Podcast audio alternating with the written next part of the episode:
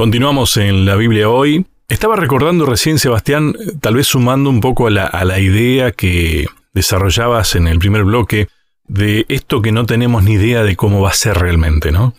Una vez con un amigo hablábamos del tema del cielo, de, de la eternidad, y me decía, bueno, pero este, al fin y al cabo, si yo no, no quiero, yo tengo en claro que todo se termina y ya está. Y claro, a ver, yo tenía que decirle, y sí, tenés razón. Si no vas a estar, se termina y ya está. O sea, ¿cuál es el problema entonces?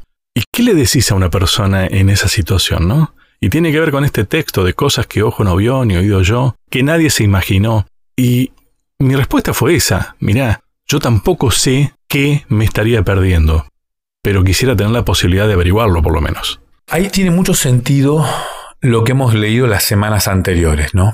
Esta cuestión del del anticipo del cielo, ¿no? esta palabra técnica del hebreo, cuando nosotros disfrutamos realmente de algunas cuestiones aquí en la tierra que están relacionadas al cielo, como una es el sábado, la comunidad de hermanos creyentes, no voy a decir iglesia, eh, porque alguno puede confundir con denominación, pero cuando uno tiene amigos con los que comparte la esperanza, cuando uno tiene amigos que comparte las creencias, uno disfruta de esa amistad.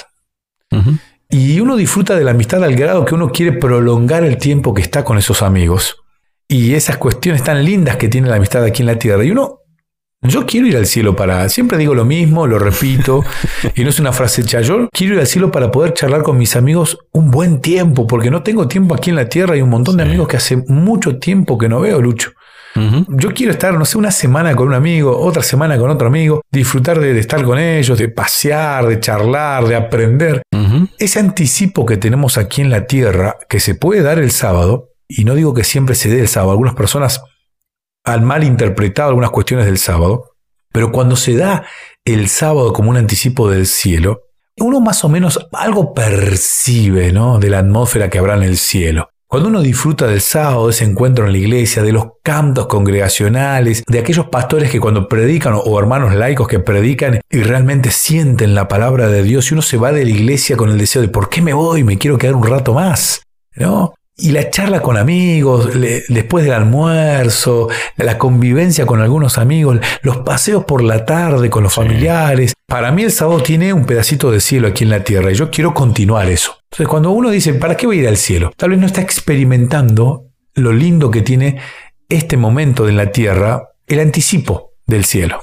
Es que en realidad yo sostengo que esto termina siendo un aprendizaje para vivir en el cielo.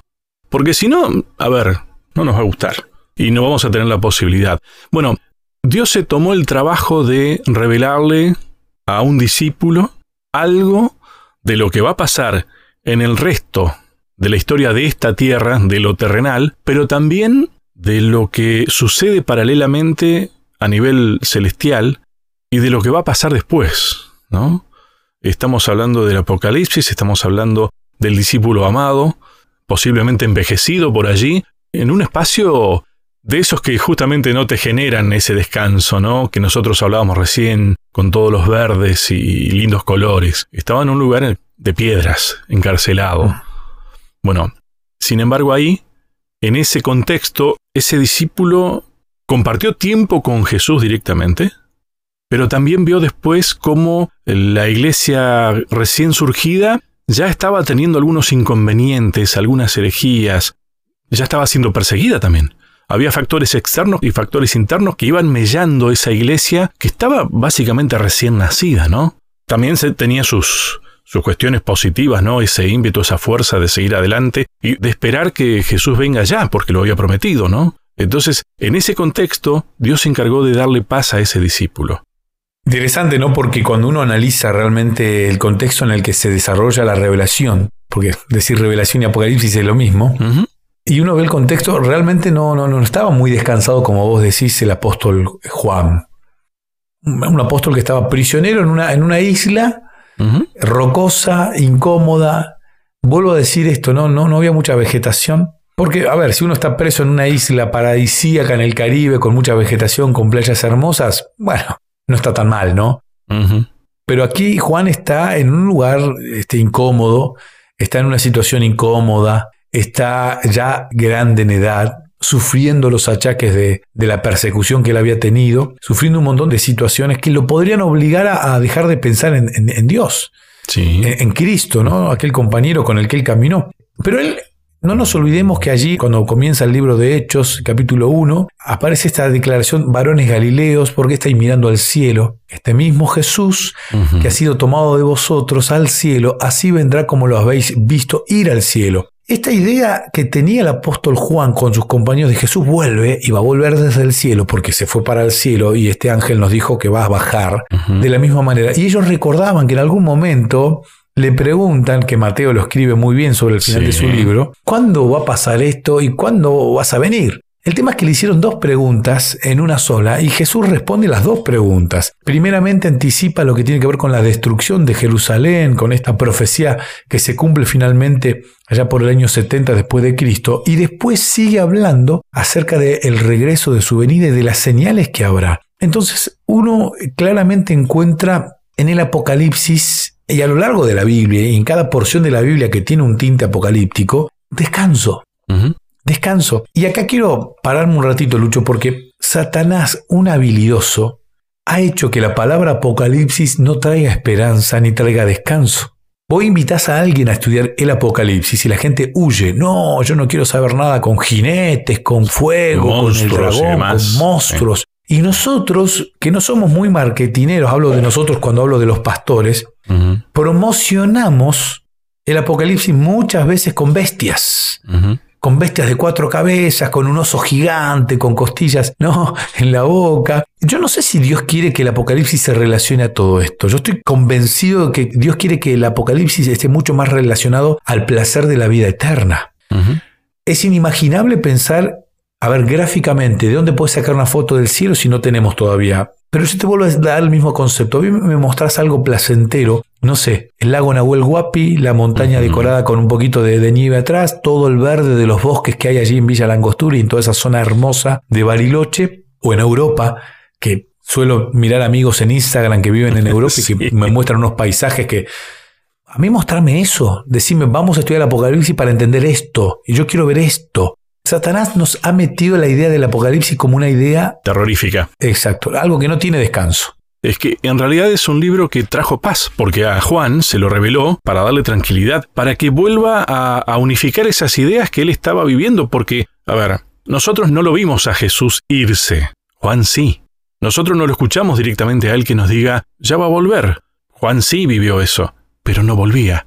Entonces él, como creyente, porque creía fervientemente, no sé si estaba en el conflicto de si creo o no creo, sino el cómo será esto. Más o menos parecido a lo que le pasaba a Daniel, ¿te acordás? Yo creo que muchas veces le adjudicamos falta de fe a alguien que en realidad se está planteando, yo sé que esto va a ser así, lo que no tengo ni idea cómo. Tomando el paralelismo con Daniel, Daniel miraba a Jerusalén como la tierra gloriosa, la amada, y él no entendía esto de las 2300 tardes y mañanas, y él estaba desconsolado, tenía la esperanza de ir a su tierra, de que su pueblo sea liberado, y ahí no descansaba su mente por esto que lo agobiaba. Pensá en el apóstol Juan, es el último discípulo vivo, ya no estaban con vida el resto, los podría nombrar a todos porque todos estaban ya este, sin vida. Algunos habían muerto de manera cruel, de manera realmente muy fea, horrorosa, y Juan lo, lo, entendía. No sé el pensamiento de Juan, no quiero decir algo que no es, pero podría tener un poquito de desánimo Juan él podría mal haber interpretado aquel diálogo que tuvo con Jesús y Pedro cuando le dijo, y, o sea, cuando se malinterpreta que Juan iba a estar vivo todavía, ah, sí. cuando, cuando Jesús retorne. Y él podría haber pensado, estoy por morir, voy a morir acá en esta isla, preso, mal comido, incómodo, ya mis compañeros murieron todos, y vos me prometiste que ibas a venir y ya pasaron 60 años de tu promesa y no viniste. Yo tengo 43 años y 60 me parece un montón, Lucho. y el apóstol Juan estaba en esa situación. Entonces, imagínate el marketing que hubiese generado el último apóstol vivo que muere perdiendo la fe. Al final, Jesús me dijo que volvía y no, no, volvió. Él estaba convencido, su fe estaba intacta. Y en recompensa de su fe, y para beneficio nuestro, es que Jesús le revela el Apocalipsis y cuando termina el Apocalipsis, el libro, allá por el capítulo 21, versículo 1 y 2, dice, escribe el apóstol Juan, vi un cielo nuevo y una tierra nueva, porque el primer cielo y la primera tierra pasaron y el mar ya no existía más, y yo, Juan, vi la santa ciudad, la nueva Jerusalén, descender del cielo de Dios, dispuesta como una esposa ataviada para su marido. Esta revelación evidentemente ya le trae descanso, y este es el descanso supremo. Tal cual. Bueno, tenemos que hacer una pausa, Sebastián. Es como que recién estamos empezando a arrancar los motores, ¿no? La pausa y ya continuamos. ¿Querés que hablemos un poco más de estos temas? Me encontrás en las redes sociales, en Facebook como Sebastián Martínez, en Instagram como Pastor Sebastián Martínez. Te espero.